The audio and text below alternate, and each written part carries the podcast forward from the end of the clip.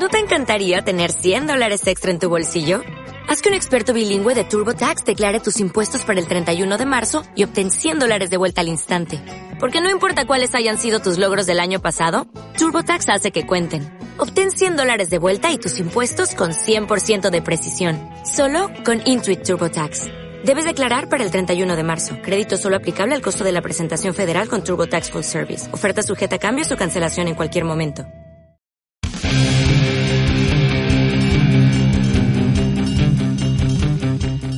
Hola, ¿qué tal? Sean bienvenidos a un nuevo programa de la amplia parrilla de Más Fútbol. Quien les habla es Tomás Maya y en esta oportunidad daremos un repaso por lo que ha sido la sexta jornada de la UEFA Champions League y cómo se definieron los grupos de este torneo europeo. Así que arranquemos por el grupo A, que estaba conformado por el PSG, el Real Madrid, el Brujas y el Galatasaray turco, donde milita Radamel Falcao García. En la última jornada, eh, los dos, el Real Madrid y el PSG llegaban como clasificados. El PSG ocuparía la primera casilla y el Real Madrid la segunda. Eh, la jornada terminó de la siguiente manera. El Real Madrid venció 3 por 1 a Brujas en condición de visitante y el PSG apabulló 5 a 0 al Galatasaray. El PSG que por ahora se muestra como firme candidato a llevarse la orejona. Así que el grupo terminó de la siguiente manera. PSG 16 puntos en la primera casilla, segundo el Real Madrid con 11, también va a octavos de final. Quien obtuvo el boleto directo a la Europa League es el Brujas con 3 puntos y ocupando la última posición el Galatasaray, que no tuvo una muy buena presentación eh, en esta UEFA Champions League al solo obtener dos unidades, producto lógicamente de dos empates. Y también el Brujas, bueno, que tampoco tuvo su mejor torneo, pues no logró conseguir ninguna victoria. Ahora vamos al grupo B, un grupo B que también estaba definido previo a esta última jornada con un Bayern Múnich implacable, 18 puntos de 18, una diferencia de más 19, superando eh, el récord que tenía el Real Madrid en la temporada 2011-2012 con 18 puntos y más 17 en la diferencia de gol. Recordemos que aquel Real Madrid eh, llegó a la semifinal y la perdió contra el Bayern Múnich, quien a la postre sería subcampeón frente al Chelsea en la tanda de penales. Pero bueno, en la segunda posición la ocuparía el Tottenham con 10 unidades, el tercero el Olympiacos con 4 y por último el Estrella Roja con 3 puntos. La última jornada se disputó así. Bayern enfrentó al Tottenham con una victoria 3 a 1 a favor del conjunto bávaro. Lo destacado o lo lamentable de este partido fue la terrible lesión de Kingsley Coman, el francés tuvo una mala pisada y tuvo una fuerte lesión en su rodilla. Y por último, el Olympiacos venció 1 por 0 a la Estrella Roja en los últimos momentos del partido y con eso obtuvo el boleto directo a la Europa League. El Bayern también es otro de esos conjuntos que se afirma como un firme candidato para pelear el título de la UEFA Champions League el próximo año. Bueno, el grupo C, que este fue el grupo que dio más sorpresas, que dio más vueltas, porque en la jornada 5 había terminado primero el City, segundo el Shakhtar, tercero el Dinamo y por último el Atalanta, y nadie apostaba mucho por el conjunto italiano, puesto que en sus tres primeras presentaciones no había conseguido ningún punto, de nueve posibles acumulaba cero, luego en la cuarta jornada empató y en, y en la última había conseguido una victoria frente al Dinamo, y de esta manera pues lograba acumular cuatro puntos pero no se veía muy viable su clasificación. Pero ya vemos que el Atalanta sorpresivamente derrotó 3 por 0 al Shakhtar en Ucrania, lo derrotó como visitante y ante la derrota del Zagreb 4-1 frente al City en Croacia, pues de esta manera el conjunto italiano dirigido y comandado por el Papu Gómez, por Luis Fernando Muriel, por Duan Zapata, quien está lesionado, Ilicic, entre otras figuras, pues consiguió su cupo en los octavos de final entre los 16 mejores de Europa. El grupo terminó de la siguiente manera: City dominando de punta a punta eh, este grupo con 14 unidades. Y lo curioso también de este grupo es que el Atalanta, el Shakhtar y el Dinamo terminaron con diferencia negativa de gol. Con el Atalanta con menos 4, 7 unidades, Shakhtar 6 puntos, menos 5 en diferencia de gol, el Dinamo Zagreb 5 puntos y menos 3. Así que un poco curioso que tres de los cuatro equipos del grupo hayan terminado con diferencia negativa de goles. Ahora el grupo D, comandado y liderado por la Juventus que obtuvo 16 puntos, segundo el Atlético de Madrid con 10, tercero el Leverkusen con 6 y por último el Lokomotiv. Este grupo tampoco, digámoslo, tuvo muchas sorpresas, la Juve fue predominante, solamente concedió dos puntos. Eh, el Atlético sí tuvo eh, unos cuantos problemas para clasificar al final. En la última jornada venció 2 por 0 al Lokomotiv y así logró clasificar a octavos. El Leverkusen irá a Europa League el Leverkusen por momentos amenazó la clasificación del Atlético, pero bueno, la Juventus lo venció en la última jornada 2 a 0 con tantos de Cristiano Ronaldo y de El Pipa Higuaín. Eh, ahora vamos a conversar un poco sobre el grupo E. El grupo E terminó de la siguiente manera. Liverpool en la primera posición con 13 unidades, segundo el Napoli con 12 unidades, Tercero el Salzburg, que para mí fue una de las grandes impresiones de esta UEFA Champions League y en especial su delantero Holland, quien anotó 8 goles en 6 presentaciones.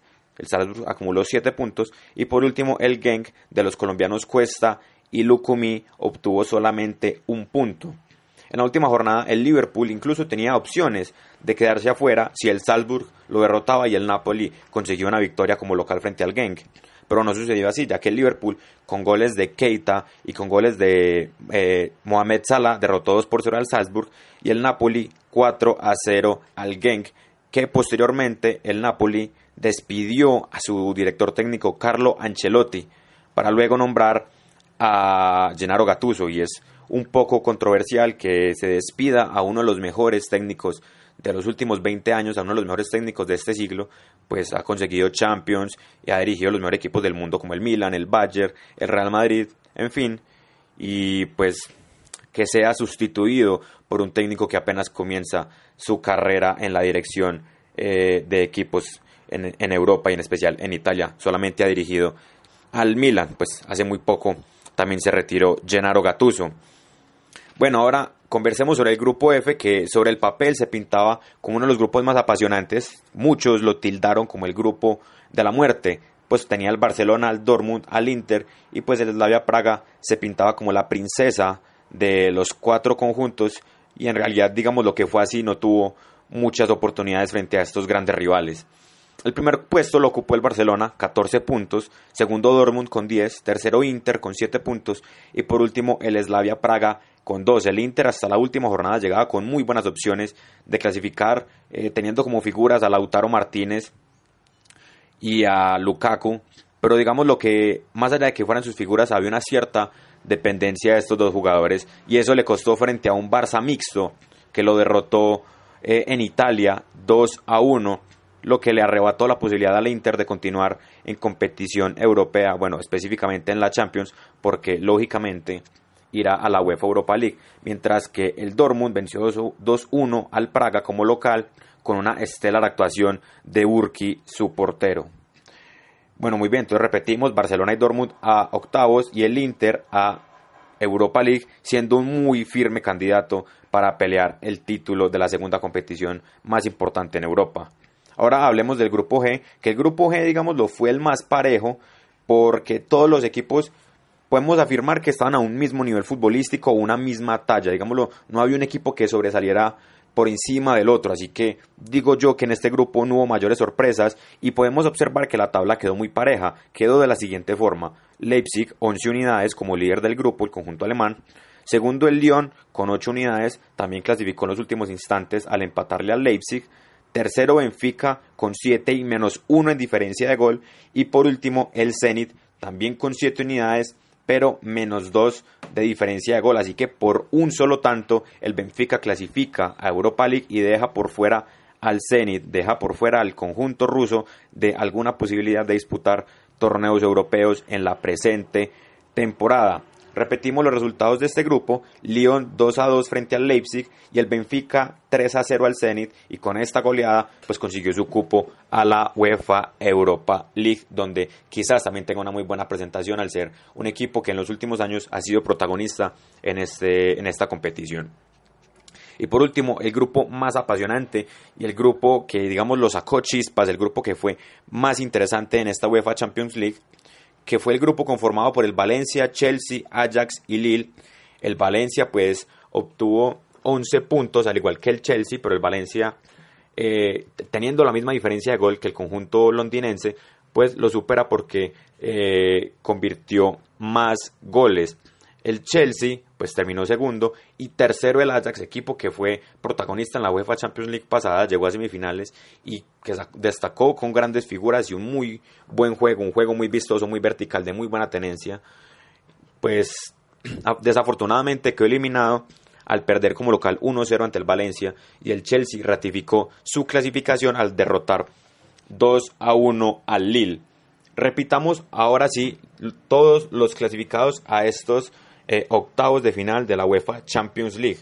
Los primeros fueron el PSG, Bayern Múnich, City, Juventus, Liverpool, Barcelona y Leipzig, quienes ocuparon la segunda casilla en sus respectivos grupos. Real Madrid, Tottenham, Atalanta, Atlético de Madrid, Napoli, Borussia Dortmund, Lyon y Chelsea. Y los conjuntos que van a la Europa League son los siguientes. El Brujas, Olympiacos, Shakhtar, Leverkusen, Salzburgo, Inter, Benfica y Ajax.